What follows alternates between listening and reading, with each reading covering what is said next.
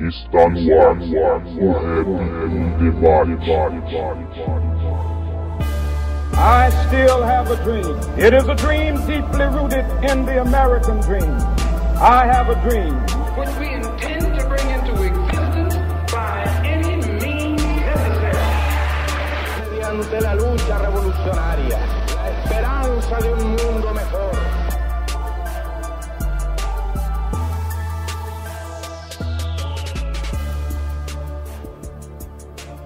Salve, salve a todos os irmãos e irmãs conectados aí no site h2sm.com.br. Sejam todos muito bem-vindos aí ao primeiro programa, o Rap em Debate. Esse aqui que vai ser um espaço de informação, troca de ideia, conhecimento militância, certo? Dentro do hip hop.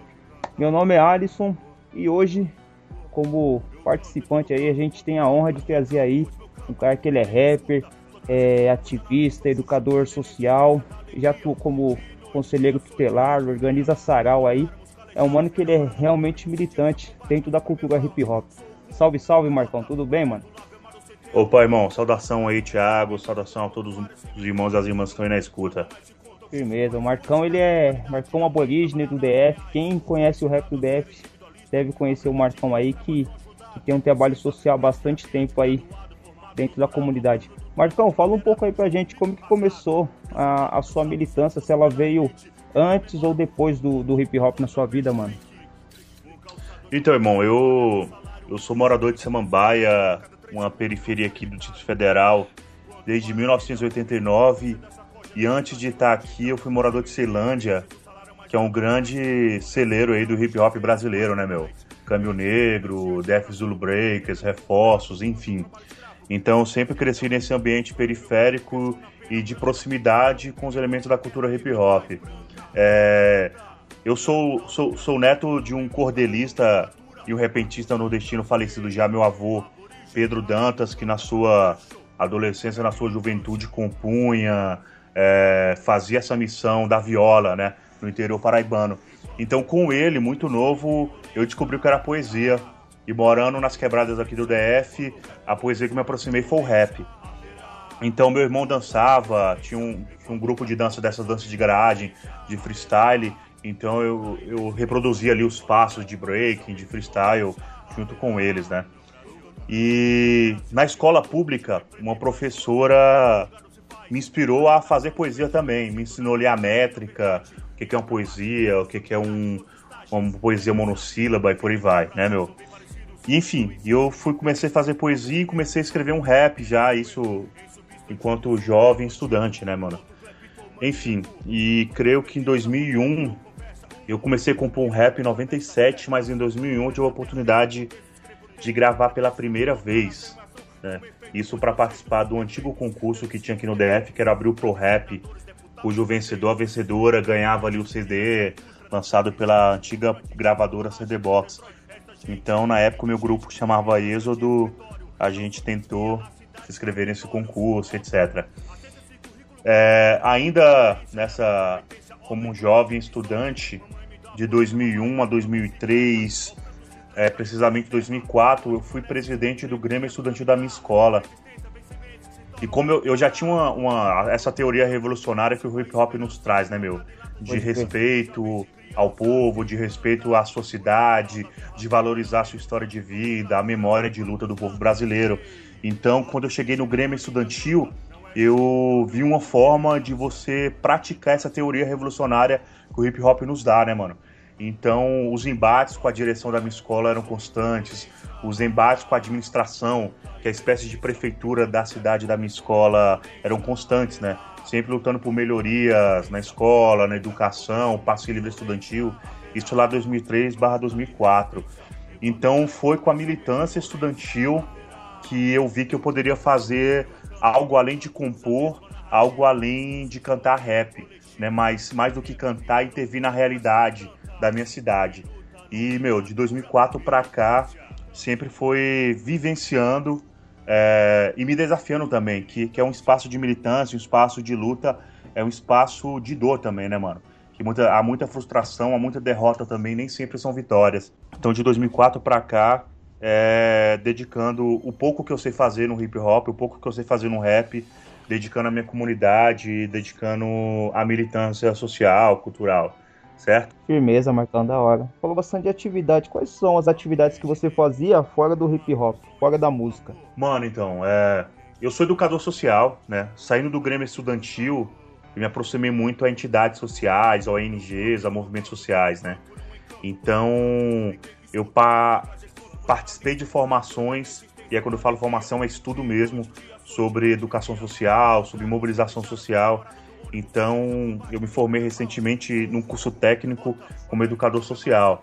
Então, eu sempre atuei em entidades assim que atendem jovens em situação de conflito com a lei, é, situação de vulnerabilidade social, sempre ministrando ali oficinas ou palestras, seja de rap, seja de poesia, uh, ou seja dessa de uma reflexão crítica sobre a sociedade, tá ligado, irmão? A única a única atividade formal que eu tive, assim, na, na, as únicas atividades que eu tive formais na minha vida, no, no trabalho padrão, né, o que o mundo externo fala, eu fui peão é, numa madeireira, numa loja de materiais de construção na minha cidade e também distribuí panfletos, né, mano?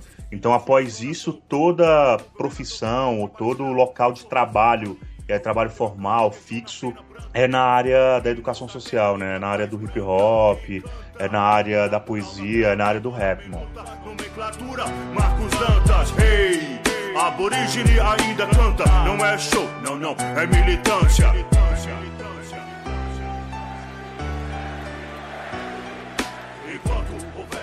Marcão, você tem, é, como você acabou de falar, que você é, formalmente você trabalhou pouco, né?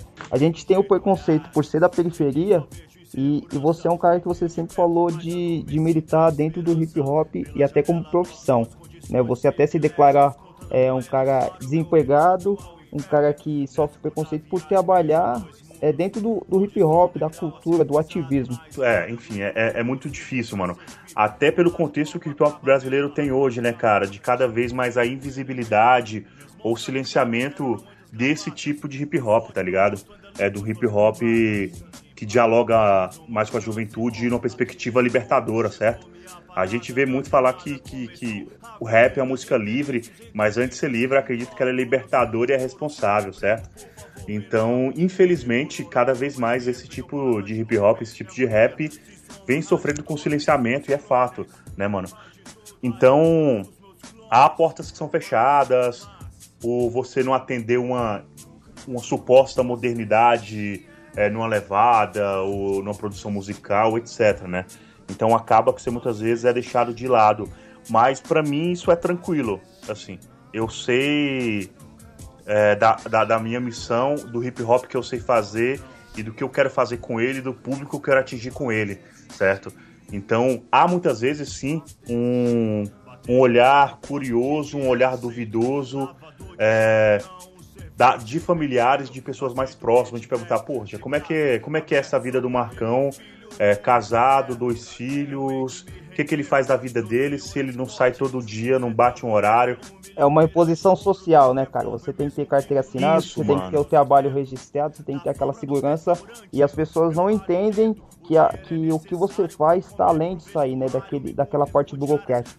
É, a, a intervenção Exato, social, ela, ela, vai muito além da, disso aí, né, cara? Pronto, é isso, mano. Você sintetizou tudo, né, mano? Apesar que no momento que eu me encontro hoje, eu venho sendo obrigado a dar um passo atrás para atender uma emergência é, que é urgente, né, mano? Assim, e tô atrás de um, de um trabalho formal mesmo até eu me restabelecer e voltar para pra, as atividades sociais, culturais.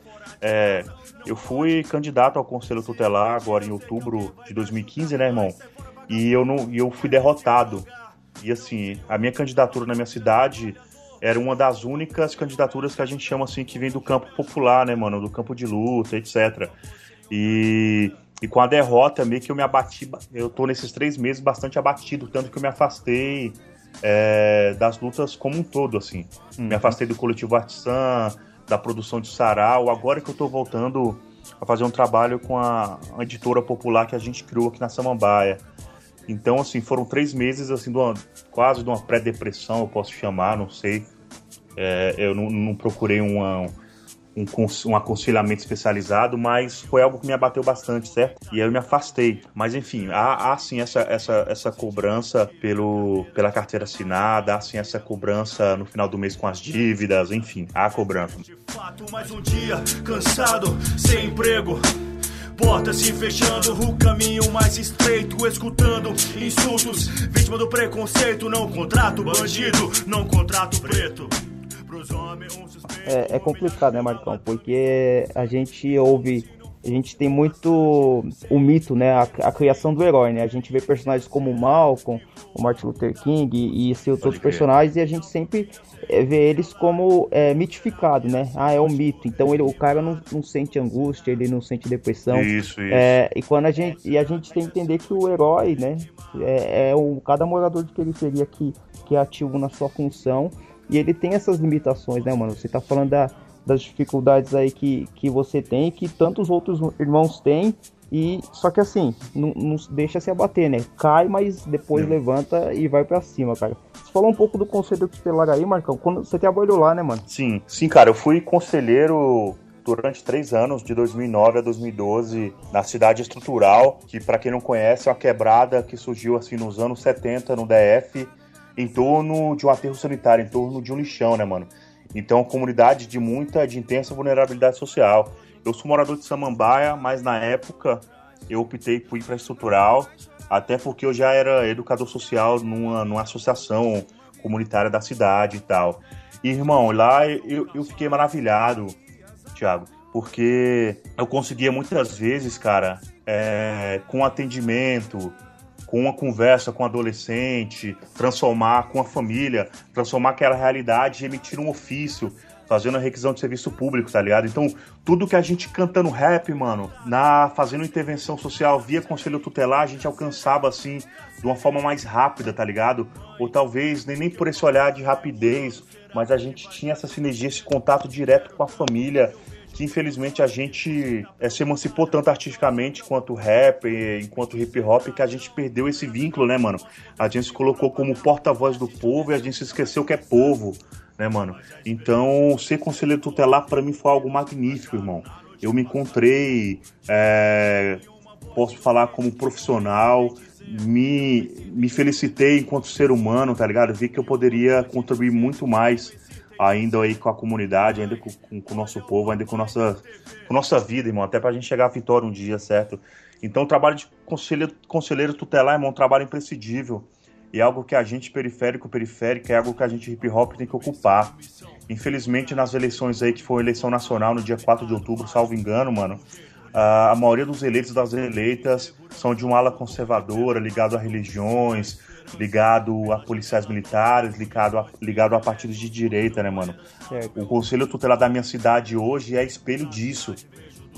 E as experiências, as vivências que a gente tem com esses segmentos são os piores possíveis. Então a gente precisa participar ativamente das redes sociais é, das nossas cidades, interagir com os conselhos tutelares, tá ligado? Com os CRAS, com os CRES, enfim, com toda a rede de atendimento aí ao povo pobre, ao povo periférico, cara. Então, foram três anos de, de dedicação no Conselho Tutelar e como eu falei no, no, início da entrevista, foi de frustração também que o maior violador de direitos aí da, da, nossa infância, da nossa adolescência, da nossa juventude é o Estado. Então muitas vezes a resposta era não, né, meu? Foi, foi um período lindo na minha vida, mas também foi um período de muita frustração. A minha mesmo. companheira sabe quantas noites de insônia eu tive, quanta, quanta. Ela segurou a pemba comigo, irmão. Foi, foi um momento difícil também. Não, não, nunca, nunca, nunca posso desistir. Bater de porta em porta o que vier aceito. Lavador de chão, peão, servente, pedreiro. Aceito o que tiver de braços abertos só pra ver meu filho. Firmeza, Marcão. É, a gente tem uma grande parcela da, da periferia, né? Que com a ascensão, com a, facilita, com a facilitação de, do ingresso à universidade, uma boa parcela é, da periferia tá virando professor, advogado, assistente é, social, assistente social, né? Tá, tá vindo, tá tendo essa mentalidade de, ao ingressar na universidade, é, não se esquecer de onde veio e lutar por uma melhoria é, na sua condição e na condição dos seus iguais, né, cara? E você falou dessa questão é, do limite, né? A gente fala assim, por exemplo, você tem um monte de colega meu que é professor e também é participante da cultura hip hop, fala, cara, a gente se formou, veio para a escola, mas é, o Estado ele tem um, um plano para manter a situação do jeito que está, né? De manter, é, de conservar a, o ensino debilitado, uhum. o ensino precário e, e, eu, e como você está falando aí do Conselho Tutelar, eu, eu acredito que não seja diferente, né, mano? Cara, é, até aproveitar para socializar com vocês aqui, eu acabei de abrir a, a página do ProUni, né, mano? Eu tô, fui selecionado aqui para fazer história com bolsa integral, né, mano? Ô, firmeza, então, mano. Parabéns. São, e é um sonho, né, mano? Assim, sempre tive esse sonho de ser professor e agora a gente vai cair para dentro. Eu acho que esses espaços a gente tem que ocupar de fato, né, mano? Acho que a gente vem preenchendo muito espaço e ocupar é diferente de preencher, né, cara? A gente tem que ter essa devolutiva pro lugar de onde a gente veio, pro lugar de onde a gente saiu. Eu sei que, por exemplo, o ProUni, há, há críticas, por exemplo, de não ofertar uma educação de qualidade, né, em detrimento do, do ensino público. Hum. Mas é um espaço que a gente tem que ocupar, um espaço que a gente tem que aproveitar certo? Se não deu certo via Enem, eu ia tentar o ProUni, se não desse o ProUni, a gente tem que cair para dentro do FIES e ocupar esse espaço de fato, né, mano? Pra gente ter um ter uma nova uma nova lógica nesse sistema aí, né, mano? Ser a gente atendendo nossa comunidade na UPA, sendo advogados de nós mesmos, sendo professoras de nós mesmos e mesmos, né, mano? A gente tem que ocupar de fato. É, exato, da hora, Marcão. É, uma vez eu ouvi você falando, você citou o clandestino, mano, o clandestino, hum. você falou a arte pela arte nunca não, é isso? Isso, mano. Isso. É, o que, que você acha do, da questão do hip hop é, como só só música, né, mano? A gente hoje, dentro do rap nacional, a gente tem esse embate, né? Ah, mas o cara ele faz música, mas ele não tem obrigação de ser ativista social, ativista político ou algo do gênero. Eu também entendo que ninguém é obrigado, mas é, uma vez eu colei no show do GOG, cara, foi aqui no hum. 10 anos do Jornal Brasil de Fato, foi aqui no Vale do Anhangabaú, em São Paulo. E o GOG falou uma coisa muito interessante, que ele falou que no passado o rap queria mudar o mundo e hoje o mundo quer mudar o rap, né? E a gente vê isso Louco, hoje, né? Essa questão do, do, do, ativismo, da militância dentro do hip hop era tão forte que hoje, é, com, como teve essa abertura nesse espaço para outras vertentes dentro do rap, a gente, esse rap politizado, ele acaba sendo marginalizado dentro da própria cultura hip hop. Verdade, mano. Isso, isso vem daquilo que a gente já falou, né, mano? Desse, desse rap sendo cada vez mais silenciado, né, irmão? Cara, eu, eu concordo, ninguém é obrigado a nada, né, mano? Mas se, se a pessoa tem um, um, um mínimo de curiosidade para analisar ali o contexto é, do local, contexto político, sociológico, econômico do local onde a música rap surgiu, né, que é uma origem negra, que é uma origem pobre, né, mano? A gente pega a Jamaica dos, dos anos 60, era colônia inglesa, irmão. Então a nossa, a nossa música rap surgiu nesse contexto. Quando vai para os Estados Unidos é levado por um adolescente. Chega nos Estados Unidos, vê a luta pelos direitos civis, direitos humanos. Quando chega no Brasil, a gente está em ditadura militar, né, irmão? Então, assim, eu sinto que muitos e muitas destes e dessas que carregam esse discurso e que muitas vezes nos chamam de conservadores ou tradicionais estão vivenciando aí por esses 12 anos, 15 anos de, de emancipação consumista no Brasil, né, mano? Acabam tendendo a não priorizar ou não se ver, se identificar na memória, né, irmão? Então, cara, eu acredito sim, ninguém é obrigado, mas pelo contexto social da origem do hip hop, pelo contexto ao qual a gente está inserido, que é um contexto de extermínio da juventude negra, juventude pobre, que é um contexto de massacre é, dos povos da floresta, massacre de ribeirinhos, enfim, mano. É um contexto de massacre da nossa classe. É inacreditável que a gente não se coloque para jogo, que a gente não se coloque para luta. O rap, o hip hop é arte, é cultura, claro, é sim. Mas a gente o vê apenas dessa forma, daqui uns dias a gente está consumido por essa, por, por, essa indústria do consumismo, por essa indústria do entretenimento, certo, mano? Então, mano, não dá. Eu acho que essa mensagem é mais para cada moleque de quebrada, para cada irmã de quebrada, certo? Lá pensar um pouco. A gente sabe que não dá para disputar com os irmãos que são de classe média alta, de classe alta, que hoje fazem o hip hop. Um hip hop moderno, bem produzido, bem trabalhado, com essa juventude que desde sempre tiveram acesso ao inglês, acesso à internet, acesso à computação. Não é com eles e com elas que a gente tem que disputar. A gente tem que disputar o conhecimento, tem que disputar a consciência com esses irmãos, com essas irmãs que estão próximos e próximos da gente, certo? Porque infelizmente a gente vem perdendo isso também na periferia. Eu sinto aqui na minha cidade, né, mano? Cada mais grupos de rap surgindo, mais grupos não, mais MC solo, né, mano? Mais carreiras individuais ou grupos que não têm um, um, uma interação ali com outros elementos da cultura hip hop, cada vez mais sendo porta-vozes dessa cultura do consumo, porta-voz dessa, dessa cultura da, da, ostentação, né, mano? Então, cara, a gente precisa se reaproximar de fato. Eu acredito muito no, no, no, no que o Gog fala nas suas palestras, nas suas músicas, né, mano? Que a gente tem que estar mais juntos e juntas do povo. Porque senão a gente vai perder cada vez mais irmãos para essa indústria aí que tá engolindo todos nós, né, mano? Pode crer, Marcão. Eu também, eu sou participante da sua opinião aí, mano. Eu cresci nos anos 90 também, fui adolescente dos anos 90 e, e esse rap politizado que mudou a minha concepção de mundo e acredito que tenha mudado a concepção tanto sua quanto de vários irmãos aí. E, e, a música popular da periferia que a gente ouve hoje é uma música que infelizmente incita a, as drogas, né, o sexo banalizado, a prostituição.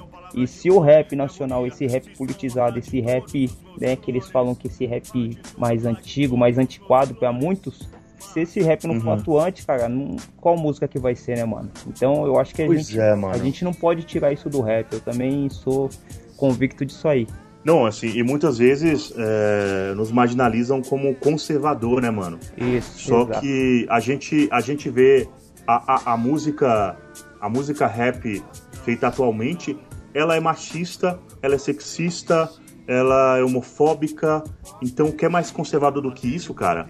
Né, mano? Exato. Então, é justamente aí que a gente tem que combater, né, irmão? Marcão, você tem, você tem algumas frases suas que você sempre fala de rebeldia, né, mano? Quando a gente é criança, a gente sempre ouve é, essa questão da rebeldia de, de uma forma contrária, né? A gente fala, ah, essa criança é rebelde, né? Ela não pode ser assim, ela tem que ser doutrinada.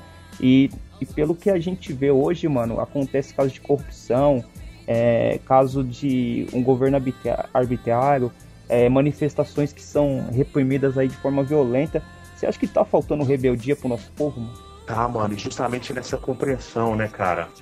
A gente tem que se rebelar cada vez mais. A gente, enquanto periférico, enquanto periférica, eu, quanto descendente de nordestino, com pais e avós negros, com bisavós que foram escravizadas, a gente tem que subverter essa lógica que é imposta pra gente, mano. A gente tem que se rebelar contra isso. A gente tem que dizer, não, eu não vou aceitar apenas o subemprego, não. Eu não vou aceitar ter 15 anos de vida escolar e pisar uma única vez num laboratório de química ou nunca ter ido num planetário ou a gente tem que se rebelar contra a imposição que diz que a gente tem que pegar um ônibus enfrentar uma hora de ônibus ou de metrô para conseguir chegar a um cinema, para conseguir chegar a um teatro.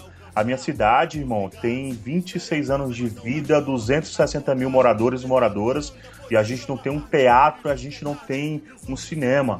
Então a gente tem que se rebelar contra essas questões, mano. A gente precisa de rebeldia cada vez mais, de dizer, ó, a gente vai participar das conferências, dos espaços de participação social e vamos demandar a criação de teatro na quebrada, mas a gente vai fazer diferente, a gente vai ocupar essa rua e fazer sarau também, Vamos também fazer cineclube também, tá ligado? Então, se rebelar a isso, irmão. Se rebelar não é você ser um, um, cara escroto em casa, que desrespeita pai, que desrespeita mãe, que faz o que quer, etc. Né, irmão? A gente tem que subverter esse, esse contexto que se criaram, né, mano? A gente tem que ser rebelde, mano. A gente tem experiência de vários rebeldes brasileiros e brasileiros que são escondidos aí nas páginas oficiais dos livros, né, mano? É, tem uma companheira nossa aqui, a Suelen Gonçalves, da família Hip Hop, que é uma organização foda de hip hop aqui no DF, que ela fala assim: quantas mulheres você vê nos livros de história, né, irmão? Quantos jovens você vê nos livros de história? Então, se a gente perguntar isso para qualquer um, para qualquer uma, muitas vezes o nome mais lembrado vai ser da Princesa Isabel. Princesa né, Isabel, então, é, o, então é o Tiradentes, né?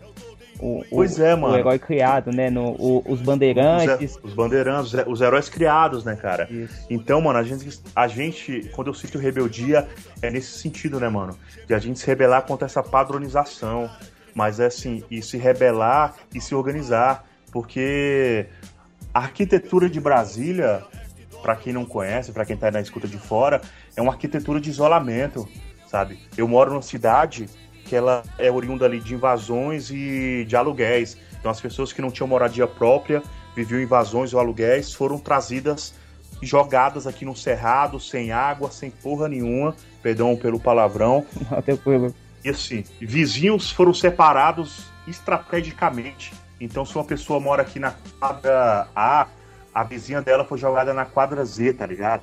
Então, estrategicamente, se separou as pessoas.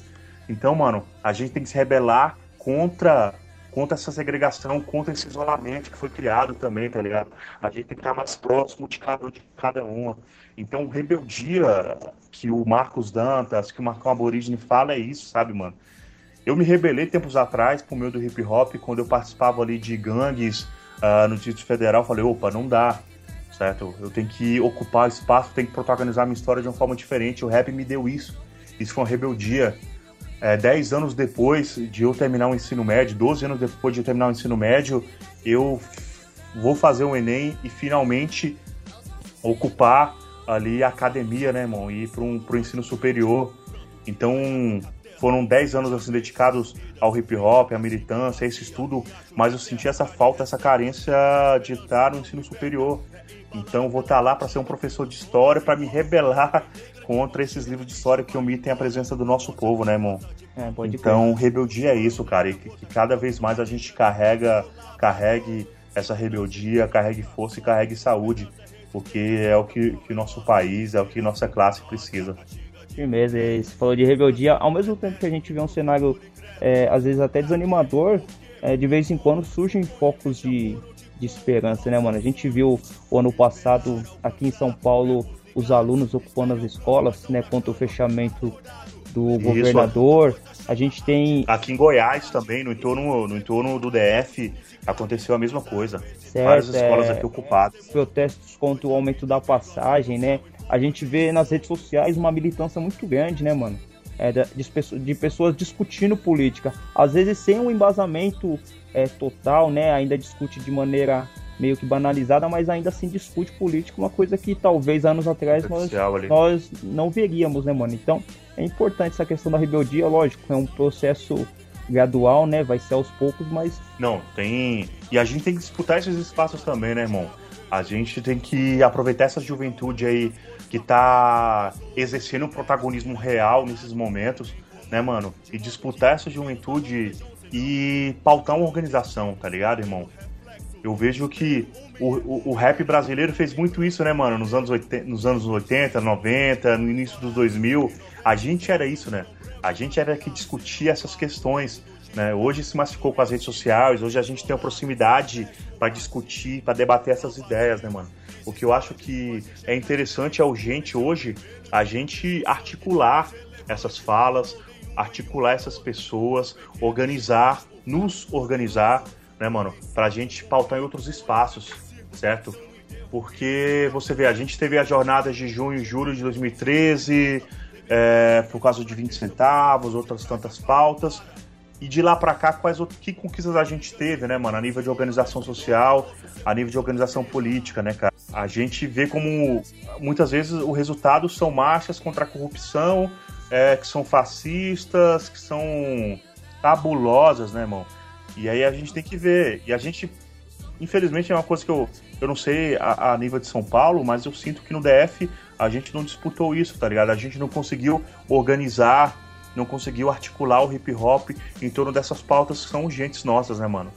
O hip hop no Distrito Federal hoje, irmão, é praticamente estagnado, cara. A gente teve aqui no Goiás, entorno, cidades do entorno é, do Distrito Federal que foram ocupadas pelos estudantes e o hip hop do Distrito Federal não colaborou, é, não se manifesta, tá ligado? Há um silenciamento, entendeu, irmão? Então a gente tem que disputar isso também. Acho que a gente precisa articular e se organizar cada vez mais. Até porque, né, Marcão? A gente não se une, mas o, o opressor, ele, ele sabe que a união faz a força. E quando ele tem que reprimir movimento social, ele chama a polícia, chama o exército, chama quem for pra, pra fazer esse tipo de situação, né, mano? A gente tem é, bomba Não, de gás lacrimogêneo, é bola de borracha, é a polícia batendo em professor, é, a polícia batendo em aluno, cara. A gente, cara, essa época, esse ano, o ano passado que teve essa, esse movimento dos estudantes aqui em São Paulo, Aham. a gente via a polícia é, descumprindo direitos humanos aí de forma arbitrária, né, cara? Batendo em aluno, levando o aluno parecendo que tava num pau de arara aí. Não, é, é- E assim, além disso, né, mano, tem toda uma mídia corporativa é, disponível pra maquiar tudo isso, né, mano? Ontem, por exemplo, num, num, num programa da Rede Globo, entrevistaram três adolescentes, inclusive um MC, então pautaram que essas moças que estavam ali são as, as irmãs que não são violentas, que não são rebeldes, etc, etc, né? Então, então, assim, além deles reprimirem brutalmente, o Estado, o governo reprimir, eles têm toda uma mídia para maquiar, para induzir o pensamento coletivo sobre o que pode ser feito, o que não pode ser feito, tá ligado? Então, mano, a luta por democratização dos meios de comunicação é algo que o hip hop brasileiro tem que discutir desde já, né, cara? A gente, a gente sempre ficou presos e presas na fala se o rap deve ir ou não na TV, né, mano? Isso. E a gente nunca discutiu ocupar essa TV, né, mano? A gente nunca discutiu formar jornalista, formar redatores, formar é, escritores e escritoras, né, mano? A gente tem que ocupar esses espaços de diversas formas, não só artisticamente, mas tendo um cara nosso lá que vai ser o editor, para que esse, esse, essa, essa página do Estado, essa página da repressão, não seja vinculada nos grandes jornais, né, mano? Enfim, É representatividade, gente- né, mano? Você se ver pode crer. No, no lugar lá, né, cara? Porque a gente olha a TV, a gente vê a TV que, que não é, a gente não se sente representado, a gente vê uma TV com estereótipo europeu, de país nórdico. E, e sempre falando Beleza. contrário à periferia, né, mano? A gente vê professor chamado de vagabundo, estudante é, chamado de desocupado, a gente vê uma classe fascista, uma classe conservadora aí, querendo estabelecer querendo conservar os seus privilégios, cara, é muito complicado, né, Marcão? A gente tá, a gente vive Pois uma é. época de, de ascensão intelectual da periferia, mas ao mesmo tempo o- odiosidade da classe média e da classe dominante para conosco também, né, mano? Tem, cara. Eu. Essa emancipa- emancipação intelectual, muitas vezes ela é. Não posso falar equivocada, mano. Mas muitas vezes ela não é aprofundada, tá ligado? A gente tem muito acesso hoje à comunicação. Aliás, a gente tem acesso facílimo hoje à informação. Mas a gente se comunica muito pouco, né, mano? A gente tem poucos. E eu falo poucos porque não são articulados. A gente tem poucos espaços, assim, de, de, de saber, de conhecimento para partilhar com o nosso povo, né, mano? Hoje a molecada, numa rede social aí qualquer, ela é inundada de informação a todo momento. Mas e infelizmente nenhum momento de formação na escola pública, nas redes de ensino aí, ela tem um espaço de como se comunicar, né, mano? De como criar, de como, sei lá, se pá, criar um blog, desenvolver Pode crer. um pensamento, etc, tá ligado? Então eu sinto que tem uma carência disso também. A gente tem muito acesso à informação, mas a gente comunica muito pouco ainda. É uma ferramenta que mais aliena, né, do que proporciona a emancipação, né? Também, né, mano? Porque a gente tem que, tem que ocupar, né, mano? Eu acho que é algo muito novo pra gente, cara. Eu tava conversando com um amigo esses dias. Eu tenho internet, assim, em casa há menos de cinco anos, cara, sabe? Então é, é, é pouco tempo. A gente tá concorrendo aí com os irmãos que têm isso desde que nasceu. né, velho? Esse acesso, acesso à informática, acesso à edição de vídeo, etc. né? Então, in- infelizmente, pra gente é tudo muito novo ainda. Isso não é desculpa, né, mano? A gente tem que se apoderar mesmo. A informação tá aí, o conhecimento tá aí, a gente tem que se apoderar. Mas pra gente é tudo muito novo ainda, né, cara? E a gente é pai, trabalhador, faz mil corre. Então, realmente é difícil muitas vezes. Pode crer, Marcão. Mas, é, até falando de, desse, desse empoderamento da mídia e tal. De um tempo pra cá tem, tem crescido o número de escritores na periferia, né, cara? A gente pega o, o, o Ferrez, o Sérgio Vaz, a uhum. Colinha, né, o Alessandro Bus, cara, e você também faz parte desse grupo, né, cara? Você tem um livro chamado Sem Rosto, Família é o Nome. Conta um pouco pra gente desse livro aí que você fez. Na verdade, assim, a gente sempre teve escritor, sempre teve escritora, né, meu? Só que nunca, eles sempre foram invisibilizados, né, mano? Exato. Sempre foram marginalizados, né, velho? Então muitos e muitas foram reconhecidas anos após a sua morte, né, velho? Por exemplo, a, aqui uma goiana nossa, Cora Coralina, ela foi descoberta já quando estava na sua fase idosa de vida, tá ligado? A, Carolina Maria de Jesus também é outro exemplo, né, cara? Carolina Maria de Jesus também. E quantos e quantas cordelistas aí no Nordeste brasileiro, né, mano? A gente tem uma nação nordestina que foi alfabetizada através de cordel, cara. Então, a gente. literatura de cordel, a gente que reside nos grandes centros, né, mano? a gente tem pouquíssimo acesso, né, mano? E a nossa história, a história do povo nordestino tá ali no cordel, né, mano? Então a gente sempre escreveu, sempre a gente compôs. Até o rap, é, desde ali dos anos 80, né, mano? A gente sempre escreveu, sempre foi poesia, sempre teve poesia, só que nunca foi oficial, nunca foi oficializada, ou na verdade sempre quiseram tirar isso até da gente e com, com grande parte de sucesso disso aí também. Mas enfim, mano, é, eu acho muito louco, cara. Eu lembro, voltando assim, à pergunta na né, literatura, eu lembro que o único livro que me despertou a atenção de verdade na minha vida escolar foi um livro do Frei Beto, cara, salvo engano, chamado O Vencedor. Ele é. falava a história de um adolescente, de um jovem que se envolvia com drogas e acontecia mil fita. Foi o único livro ali que me despertou uma vontade de terminar o, o, o livro de fato e não apenas, sabe, mano, copiar, colar do amigo ou da amiga nos trabalhos escolares, mano. Eu lembro também que um outro livro na, na biblioteca da minha escola que me chamou a atenção foi a história de luta do povo brasileiro. Era um livrozinho velho lá que ninguém nunca tinha pegado. Eu fui o primeiro aluno a pegar esse, esse livro para ler. Eu fui impulsionado na época lá por, por músicas de rap. Eles falavam de alguns personagens eu não conhecia, tá ligado? É, não é de interesse, não, não é de interesse mesmo, né, irmão? Que a gente tenha que um, que um adolescente de, de, de 13, 14 anos tenha acesso ali na oitava série ou no primeiro ano do ensino médio, que ele tenha acesso à história de Carolina Maria de Jesus, a história de Zumbi dos Palmares, a história de tantos e tantas outras rebeldes brasileiros, né, mano? Isso é muito perigoso pros caras, né, velho? Quando eu li esse livro a história do povo brasileiro, eu fiquei louco, irmão. Que eu vi várias insurreições no Nordeste brasileiro. Eu vi que o povo brasileiro não era só apenas esse, essa pessoa colonizada, é, conformada, mas que lutou desde sempre por sua liberdade, né, mano? Por sua emancipação. Então, hoje a gente vê o movimento de literatura marginal cada vez mais presente e atuante nas periferias do Brasil. A gente tem escritor, escritora em todo canto, publicando, que isso que é o mais foda. E mais do que publicar, é criando suas próprias editoras, porque, meu, é treta você lançar um livro para uma editora hoje. A gente tem pessoas que têm grandes nomes hoje, né, mano? Como Ferrez, como Sérgio Vaz e tantos outros aí, outras, né, mano? Mas é muita treta você conseguir lançar por uma editora. Então hoje a gente vê um movimento não só de escrita, mas um movimento de criação de suas próprias editoras.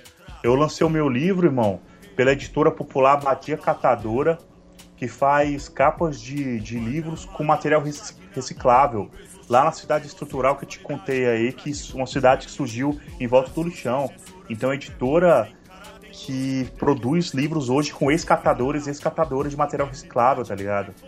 Aqui em Samambaia, hoje a gente, eu consegui aprender um pouquinho sobre diagramação e hoje eu estou conseguindo lançar em pequena quantidade, claro, livro de Irmãs da Quebrada. Eu já lancei o livro do Fernando Bodgens, um irmão de 17 anos, um livro da Frente Feminista Periférica, que, que faz aí, milita um feminismo negro, um feminismo periférico aqui em Samambaia, tá ligado?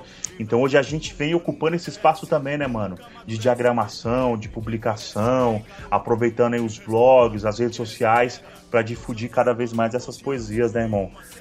Eu, eu, eu assim, eu, eu não sou escritor, tá ligado? Eu, eu não tenho essa, talvez, essa disciplina de sentar e falar, vou escrever um livro, vou fazer isso, tá ligado, mano? Já tive até tempos atrás com blog, mas não mais hoje. Então, se eu não me considero escritor, mas me considero um, um apaixonado por essa literatura divergente, por essa, como Nelson Marca fala, né, mano, esse poeta baiano que é foda. É, ele lançou o Gramática da Ira faz pouco tempo. Gram... Gramática da Ira, mano, é excepcional. A gente, eu tive a alegria de estar com ele aqui na minha cidade, fazendo o um lançamento aqui em Samambaia, né, cara? É um livro, para quem tá na escuta aí, recomendo demais, irmão. É muito bom mesmo.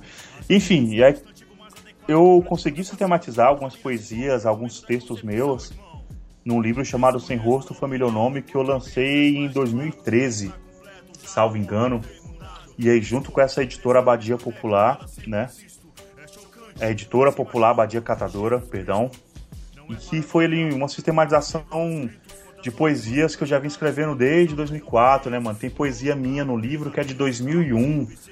Assim, quando eu, quando eu comecei a cantar rap e tal.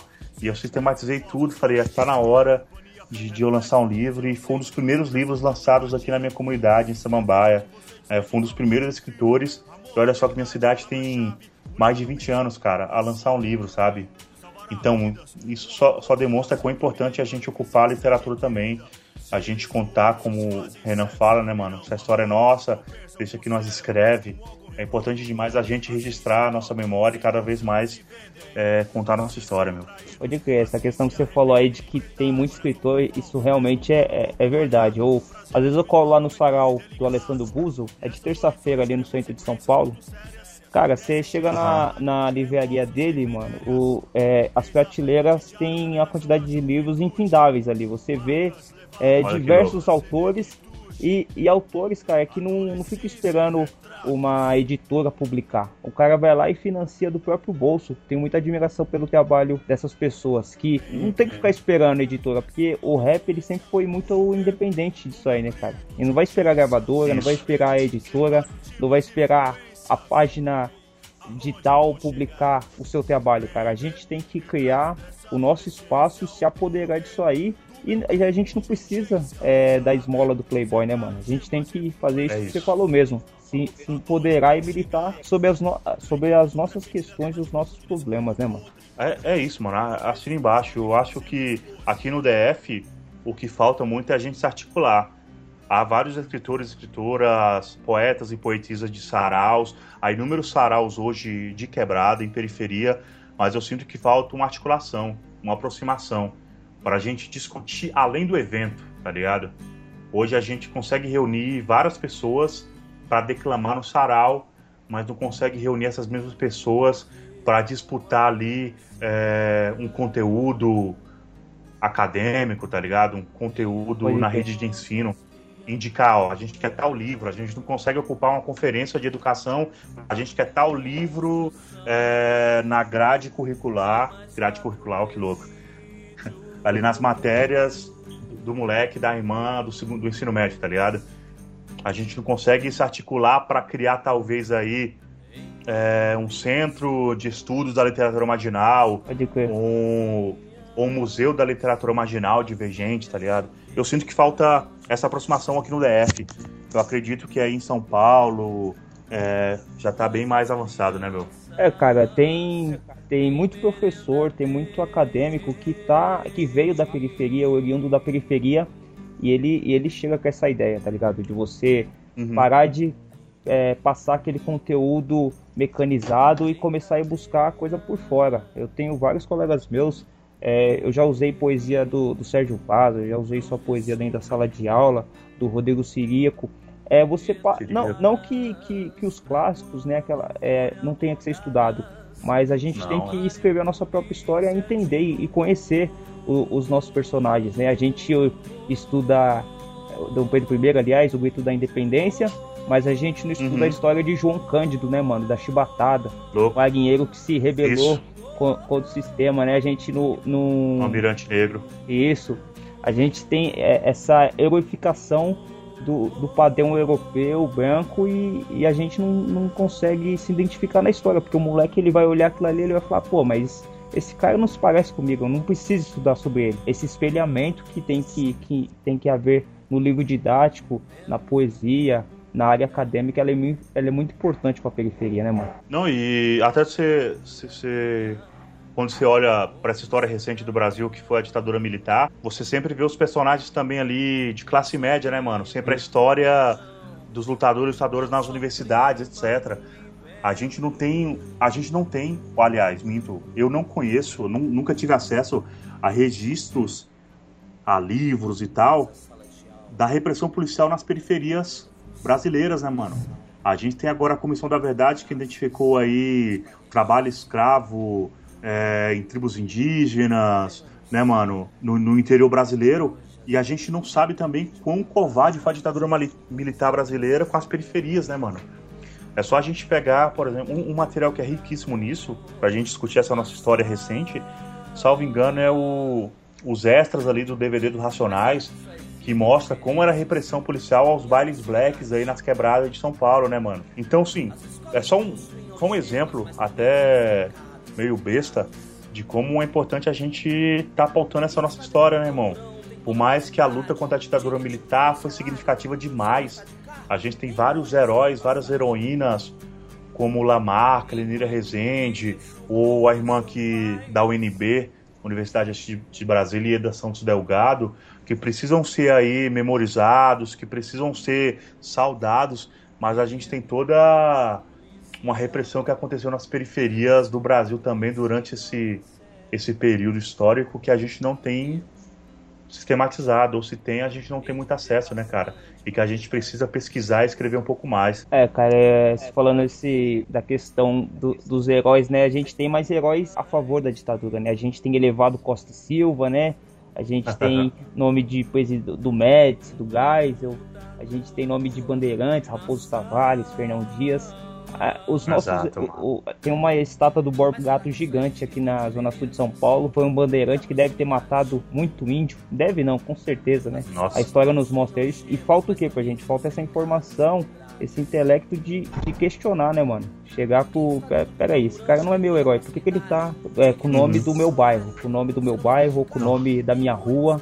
ele não me representa. Então a gente tem que se rebelar mesmo e não aceitar esse tipo de atitude, né? É isso, mano. E a, e a gente tem avanços em vários estados brasileiros, né, mano? A gente tem escolas na Bahia. Virou Marighella, né? Escola... Marighella. Isso. Aqui no DF tem, existia a ponte Costa e Silva, que hoje é ponte Onestino Guimarães, que é um desaparecido político da ditadura também, que residia aqui no DF, né, cara? Então a gente tem avanços nesse sentido também.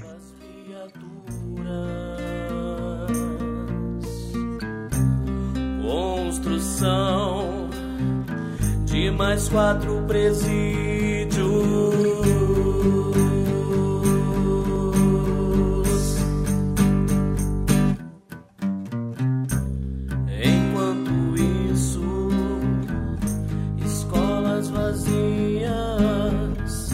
Vazias de quem não de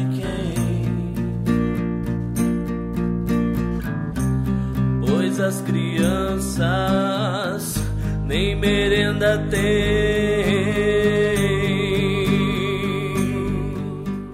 O ano passado, a prova do Enem foi o tema foi a persistência da violência contra a mulher na sociedade brasileira, né? Não foi nem uma indagação se há ou não a violência, né? Tava afirmando Isso. que existia violência e a pergunta era o porquê da persistência de, de dessa agressão com as mulheres. Você tem um videoclipe que tem esse tema, né, mano? Que se chama Terezas. Conta um pouco pra gente aí sobre ele, mano. Então, cara, Terezas eu compus ao lado da minha companheira, Rose Silva. É, o nome da minha sogra é Tereza e ela sofreu com violência doméstica por mais de 25 anos por conta do alcoolismo aí do seu esposo, do seu companheiro, né, irmão? Então, eu tava finalizando um, um CD e eu sentia falta, sentia falta de algo no CD e queria muito. Há muito tempo eu sonhava assim partilhar algo com minha esposa, que na adolescência dela chegou a cantar rap também. Uhum. Enfim.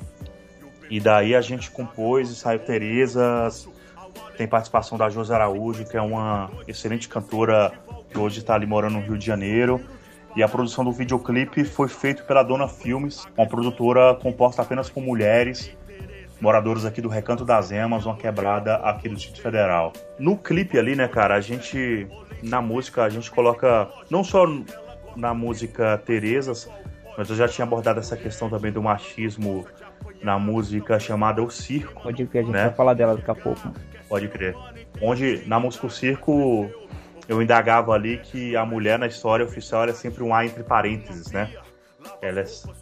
A gente, enquanto homem, a gente vem sendo educado ou adestrado a ser machista desde o primeiro momento que a gente pisa na sala de aula, quando a gente vai preencher ali o cabeçalho, né, meu? A professora é um A entre parênteses, né? No primeiro plano tá o professor, em segundo plano a mulher, né? Um A entre parênteses ali, pá. Então a gente reflete um pouco sobre isso na música. Quando a gente vai assistir um desenho animado na nossa infância ou ler um livro, a mulher, ela nunca é protagonista, ela é sempre a, a princesa à espera de ser salva, né, cara? Então a gente vai discutindo essas questões.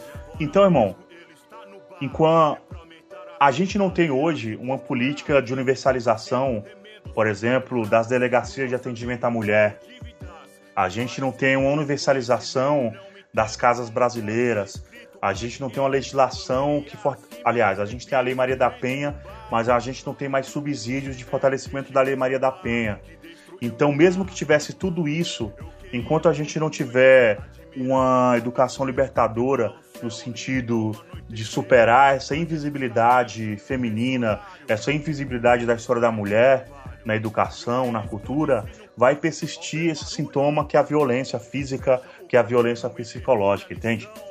Eu acredito sim que a gente tem que aí universalizar os acessos e os direitos das mulheres, é, como citei, a Delegacia de Atendimento à Mulher, as casas brasileiras, etc.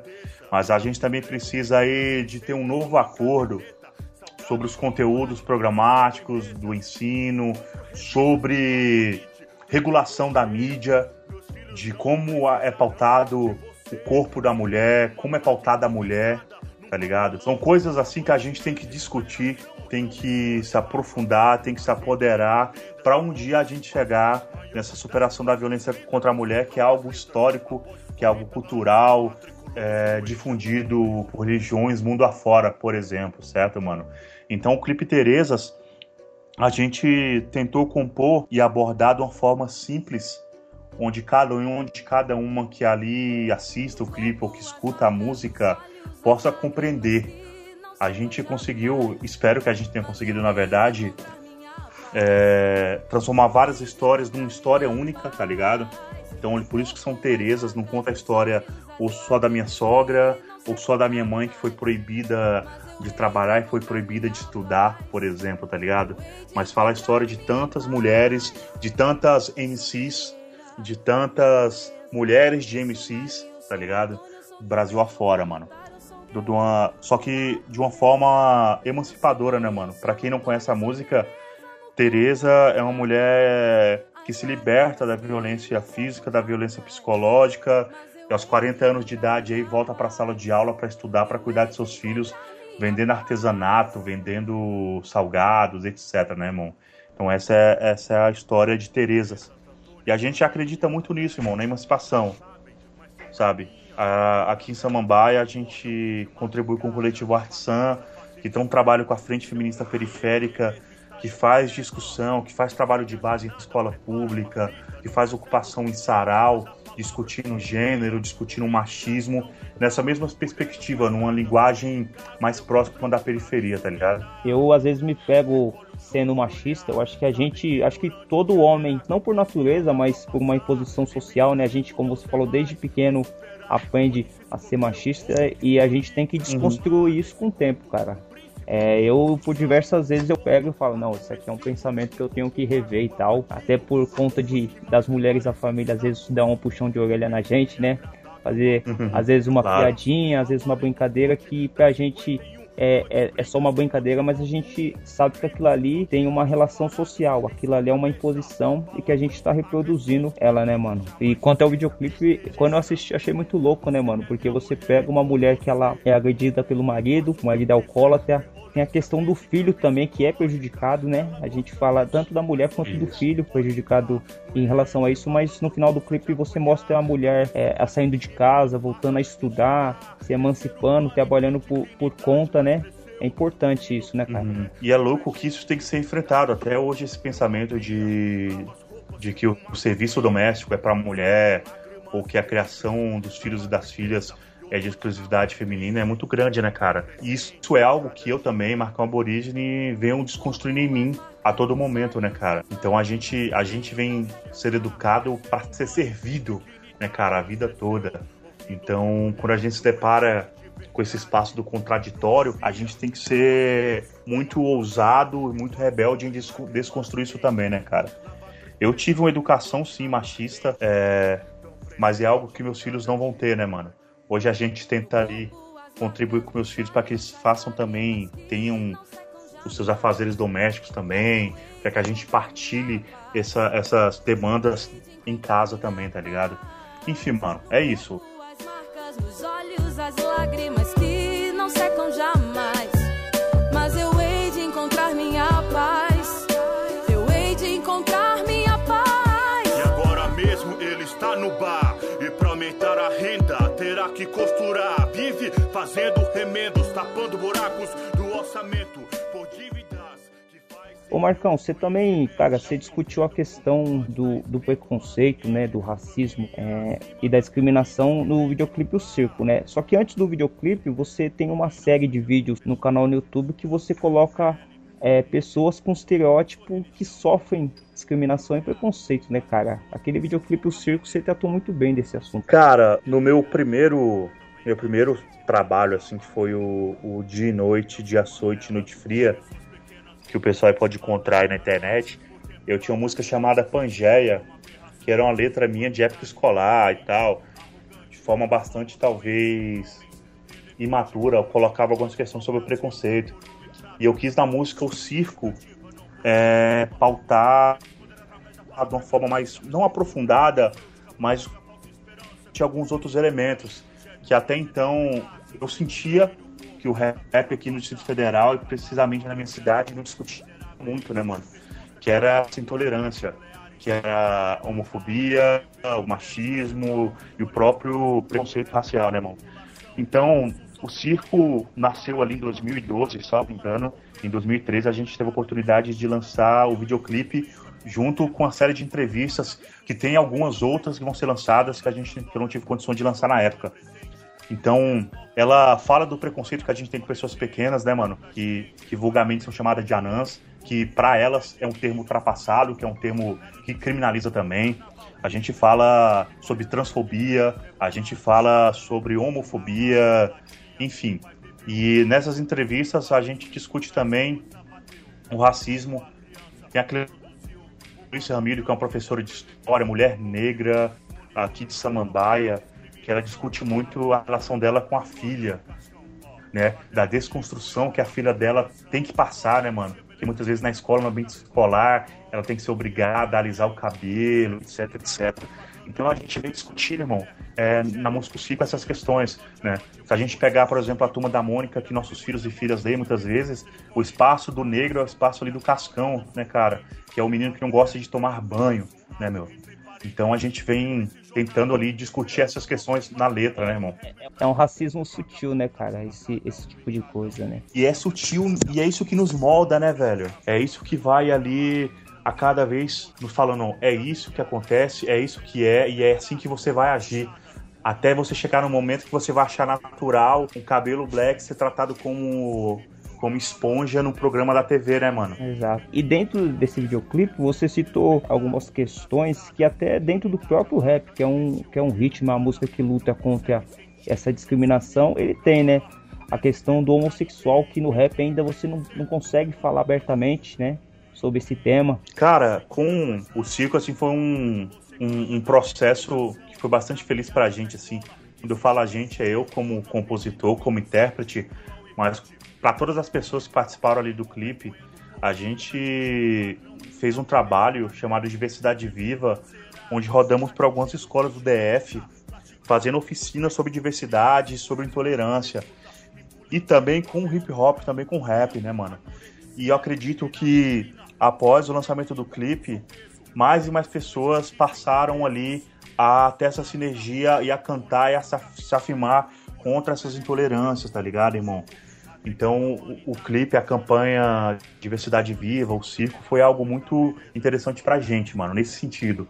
De pautar o debate, de pautar a discussão. No dia do lançamento do videoclipe, a gente fez discussão sobre isso. Sobre como o hip hop, como o rap muitas vezes difunde o machismo, a homofobia, etc, né, irmão? E, e também a gordofobia, né, mano? Que é um termo que a gente usa hoje, que eu também pauto muito ali, até por minha morbidez, a gente discute bastante essas questões também. É um assunto que é recorrente, o rap ele não pode fugir desses temas, né, cara? A gente fala bastante do fator econômico, né, da desigualdade, mas existem out, outros casos que são tão importantes quanto, quanto a situação financeira, né, da periferia, né, cara? Claro. A gente, a gente tem que se perguntar, né, mano? A quem interessa eu me distanciar e ofender um irmão ou uma irmã por sua cor, ou por sua orientação sexual. Exato. A quem interessa que o povo pobre esteja dividido. Isso, isso vale a gente pensar a esquerda brasileira, os movimentos sociais, a quem interessa que a gente esteja tão dividido assim, tá ligado? Se a gente se perguntar isso cada vez mais, a gente vai chegar, opa, peraí, interessa ao opressor, interessa a esse Estado, interessa esse sistema. Então tá na hora da gente é, brecar isso aí, né, irmão? Então, quando a gente discrimina, quando a gente se torna intolerante, a gente só vai fazer o jogo que o Estado quer, que o capital quer, né, irmão? Então não dá. Acho que a gente tem que amadurecer isso no hip hop brasileiro, né, mano? Isso a, a gente vê aí com, com a ascensão que teve o MC Rico da Laçã, né? Isso daí de São Paulo. Tem tem uma irmã travesti aqui de Goiânia que faz um rap bom pra caramba, né, mano?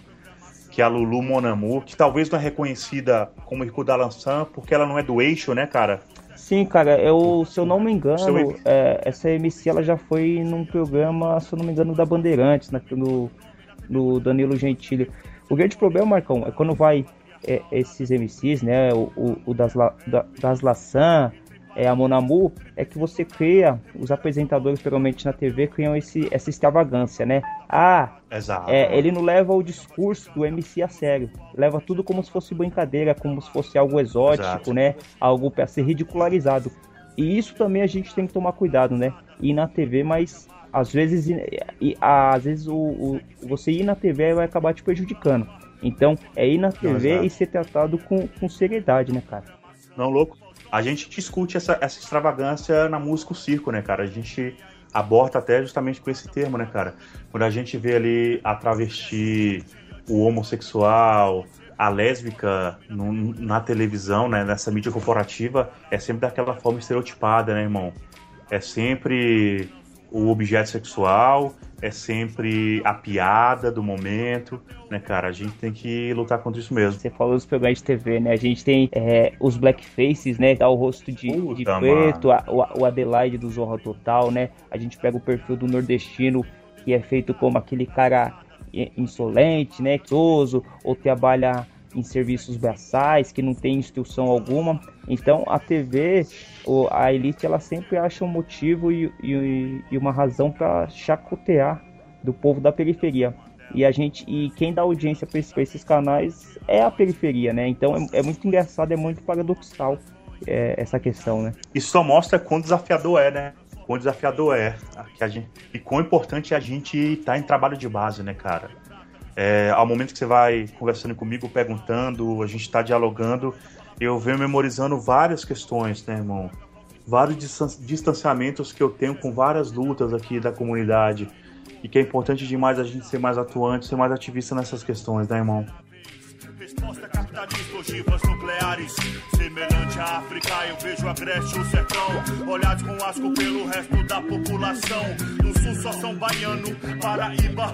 Na novela fofoqueira, interpretada pela artista. No pior inglês, lista, compra terra, planta soja, paga visto, sofrimento, preso de escola. Nessas horas, eu vejo Hitler presente. Homossexual ferido com a lâmpada fluorescente. Até quando a gente não vai compreender o amor. Então, Michael, tem um tempo eu fiz uma postagem no Facebook, mano, é, sobre o dia 19 e 21 de abril, que é o dia do índio e o dia de Tiradentes, né? Eu fiz uma, uma, um comentário a respeito da, da criação do dia 21, né? Da criação do herói nacional, do patrono da nação, né? Do Tiradentes. E é. quando a gente estuda história, a gente vê que aquilo ali foi, foi uma criação da República, né? Do Marechal Deodoro para legitimar Exato. um golpe de Estado feito na monarquia. E, e, o, e, esse dia é feriado, o dia do índio não. E você fez um adendo, cara, né, nessa minha postagem, lembrando do dia, do dia 20. Dia 20, né, mano? Do, da morte do índio Galdino, né? Que ele foi assassinado, cara. E, é, e a gente tem essas questões aí, né? A gente tem é, agora, esses tempos aí, o, os índios Guarani Caiovás que estão disputando o território lá com não sei nem se é disputa, né, mas é massacre, né, dos latifundiários lá contra essa etnia dos índios, dos Guarani Caiovás. E a gente teve agora há pouco a morte do menino Vitor, né, que foi brutalmente Isso. assassinado em plena luz do dia e não causou comoção alguma em rede nacional alguma, cara. Você só via essa notícia em alguns jornais de, de esquerda, né, alguns jornais que de frente popular e tal. Na grande mídia eu pelo menos não vi nenhuma repercussão, cara. A gente ouve um clamor da classe conservadora sobre a manutenção da família tradicional brasileira. Cara, se não tem família tradicional brasileira mais legítima do que é a indígena, é a indígena, cara, como que você vê essa situação aí, Marcos? Mano, então, agora em janeiro mesmo desse ano a gente tem aí a terra indígena Lexuxa é, sendo brutalmente atacada ali por pistoleiros, tá ligado? Então a gente tem os Guarani Caiová. Meu, eu tive em tribos urbanas em Mato Grosso, conversando com, com indígena, mano, a questão indígena brasileira é tensa demais, irmão. E a gente não dá a devida atenção, né? E eu vejo que muitas vezes nenhum os movimentos sociais, né, mano, conseguem dialogar, conseguem ter isso como bandeira também, né, meu? É importante demais a gente estar tá próximo, próximo dessas questões. E, e é louco isso que você fala, né, mano? Ao tempo que a gente tem as terras indígenas sendo ali invadidas por arrozeiros, invadidas pelo gado, invadidas pela soja, sendo exterminadas, assassinadas. A gente tem aí, mano, uma onda de suicídio muito grande entre nossos irmãos e nossas irmãs indígenas. Esse esse assalto que a gente tem da política nacional em defesa da família tradicional, né, cara? Isso é um paradoxo muito gritante, né, irmão? E muito preocupante. Eu lembro também que a gente fez, salvo engano, aí, o aniversário de morte do único indígena brasileiro que foi deputado parlamentar, né, irmão? Quando a gente olha para o Congresso brasileiro hoje, a gente não vê nenhum indígena, a minoria mulher, a minoria negra, a minoria jovem, né, mano? E a maioria ali ruralista, é, evangélica, militar, é a, né, cara? É a bancada da bala, é. do boi e da Bíblia. O boi da Bíblia, né, mano? É o BBB. É o BBB. Cara, quando eu tava na faculdade, eu tive aula de cultura indígena e dentro da própria FUNAI você não tinha uma liderança indígena sequer, cara. Aquilo, Nossa, aquilo ali era um aparato do governo simplesmente para você, é, entre aspas, legitimar o direito dos índios, mas você não tinha nenhuma representatividade naquilo, né, cara? Não, e se e você a FUNAI é a nível nacional, né, mano? Se você for também a, a, a nível estadual ou municipal, a realidade é a mesma. Né, cara? Não há diálogo nenhum, não há aproximação nenhuma. É o oposto, né? É, são são as, os grandes proprietários de terra patrocinando as campanhas das, dos prefeitos, dos vereadores, dos deputados estaduais, dos senadores, etc, né, mano? Então é tenso, cara. E aí, aí tu vê como isso é louco, né? Que vê como que as lutas têm que dialogar, né, irmão? Como que as lutas têm que estar próximas umas das outras, né, irmão? A luta aí pela reforma política brasileira vai de encontro essa questão da, da desapropriação de terras, né, irmão? Vai de encontro à, à defesa do espaço indígena, né, cara? Enquanto a gente tivesse esse Congresso Nacional aí fascista dessa forma, a gente não vai, vai avançar. Enquanto a gente não tiver movimentos que se dialoguem, a gente não vai avançar. Enquanto a gente não tiver um hip hop brasileiro também sabendo que a gente tem aí grupos de rap indígenas, enquanto a gente não escutar a música desses caras também, enquanto a gente for apenas fã do hip hop estadunidense, mas não conhecer o rap que é feito no Tocantins, como por exemplo, a gente não vai avançar, né, irmão? Pô, pode que o, o Renan do Inquérito, né, mano? O trabalho se não me engano, o TCC de geografia dele foi a respeito da regionalização do hip hop, né? Ele fez trabalho com vários grupos da, de região norte e nordeste, né? Porque a gente sempre fala do, Louco, do eixo, né? São Paulo e DF, que é, é- são os grupos que, são, que estão mais em evidência aí, mas tem um monte de grupo bom, um monte de grupo que fala sobre a, a sua própria é, realidade. A gente tem o, o Rapadura que mistura rap com, com música Uhum. nordestina, que Embolada. é excelente, né, cara? Meu, eu, eu, eu conheci recentemente, perdão, o P1 Rappers, são os irmãos lá de Juazeiro, fica ali na divisa de Pernambuco, Bahia, né? Ju- Juazeiro Petrolina, que fazem um trabalho com hip hop ali no Vale do São Francisco fenomenal, cara. Sabe, no interior nordestino faz um trabalho fenomenal. Tive a alegria de conhecer o Pelé do Manifesto lá de Belém do Pará, que canta muito. As irmãs de Salvador, sabe, meu? Mira Potira e tantas outras, irmão. Acho que a gente precisa. Eu queria ter até acesso a esse trabalho do Renan, não sei se está disponibilizado na Se internet. eu não me engano, tá no site da, da Unicamp, cara. Pô, que bacana, irmão. A gente precisa socializar isso mesmo, mano. E é algo que é gritante pra gente, sabe, meu? A gente conhecer mais o hip hop brasileiro, o movimento hip hop da floresta, em Rondônia, rapaziada que faz um trampo em Fortaleza também, em Pernambuco, tem a Flores Crio, enfim, o Mano Wax, é, o pessoal lá do Rio Grande do Sul. A gente precisa mais, irmão. A gente precisa mais romper esses eixos, essas fronteiras, tá ligado?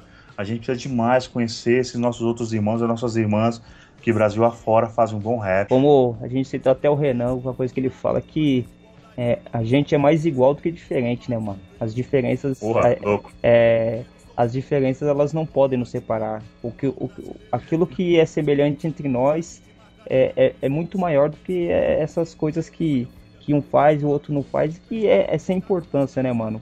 As nossas dificuldades, os nossos problemas, as nossas tragédias, elas são parecidas. Então a gente tem que se unir quanto a isso aí. É isso.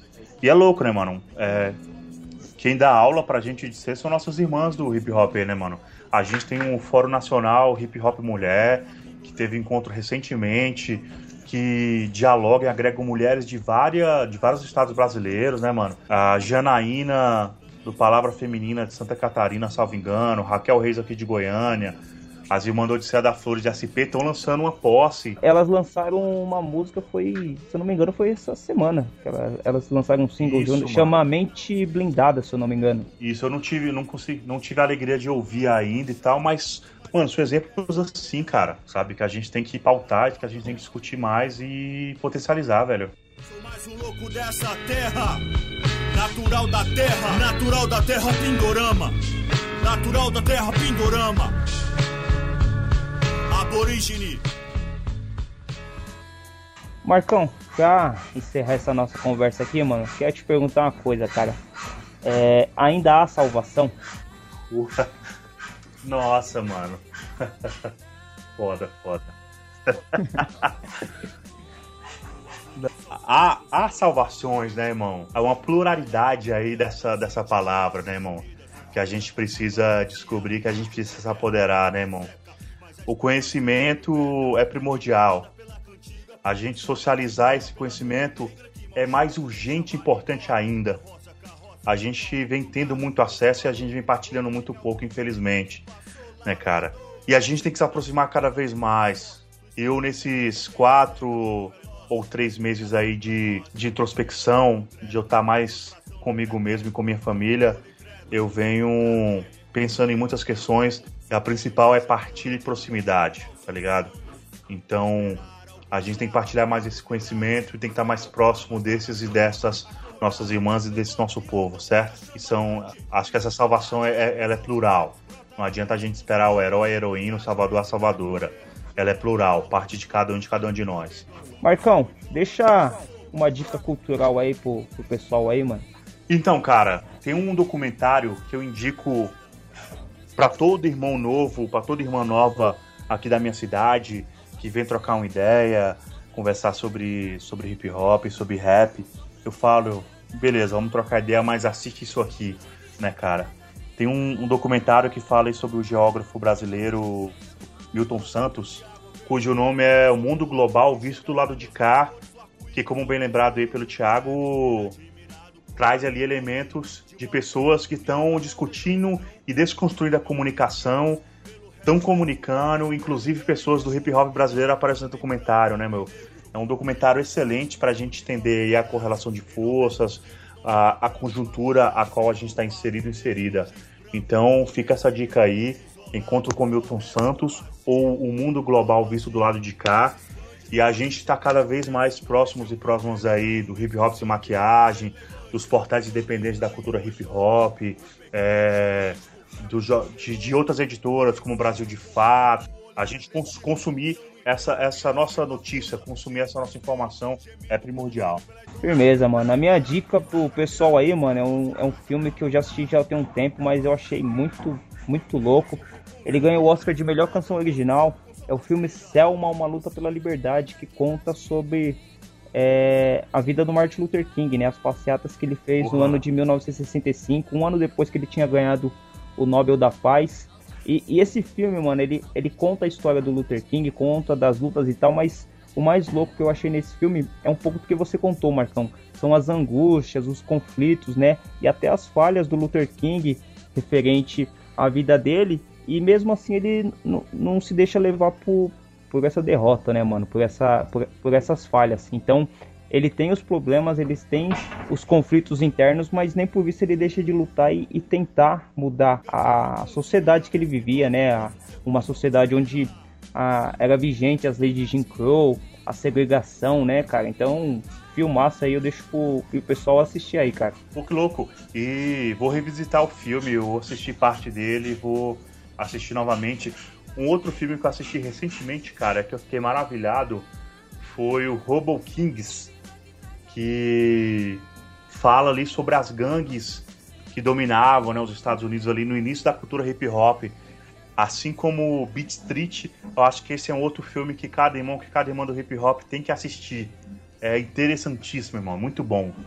Firmeza, Marcão. Cara, muito, muito da hora ter você participado aqui, satisfação imensa ter trocado essa ideia com você, foi enriquecedor aí, mano. É, queria que você deixasse um salve pro pessoal aí, um salve pros ouvintes aí e para todo, pra todo mundo que tá na sintonia aí, mano. Não, primeiramente agradecer aí, Thiago, pelo convite, pela paciência, irmão.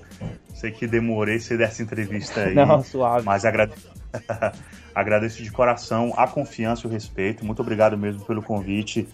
Deixei um grande abraço a todos e todas que estão na escuta é, aos irmãos e irmãs aqui do DF. Queria deixar um abraço aqui aos grupos Quadrilha Intelectual, Singelo MC, Projeto da Paz, Suburbanos, ao irmão MC Morcego lá de Pirinópolis, do interior do Goiás, que faz um trabalho brilhante com hip hop e com os griots, rapaziada lá de Goiás, enfim.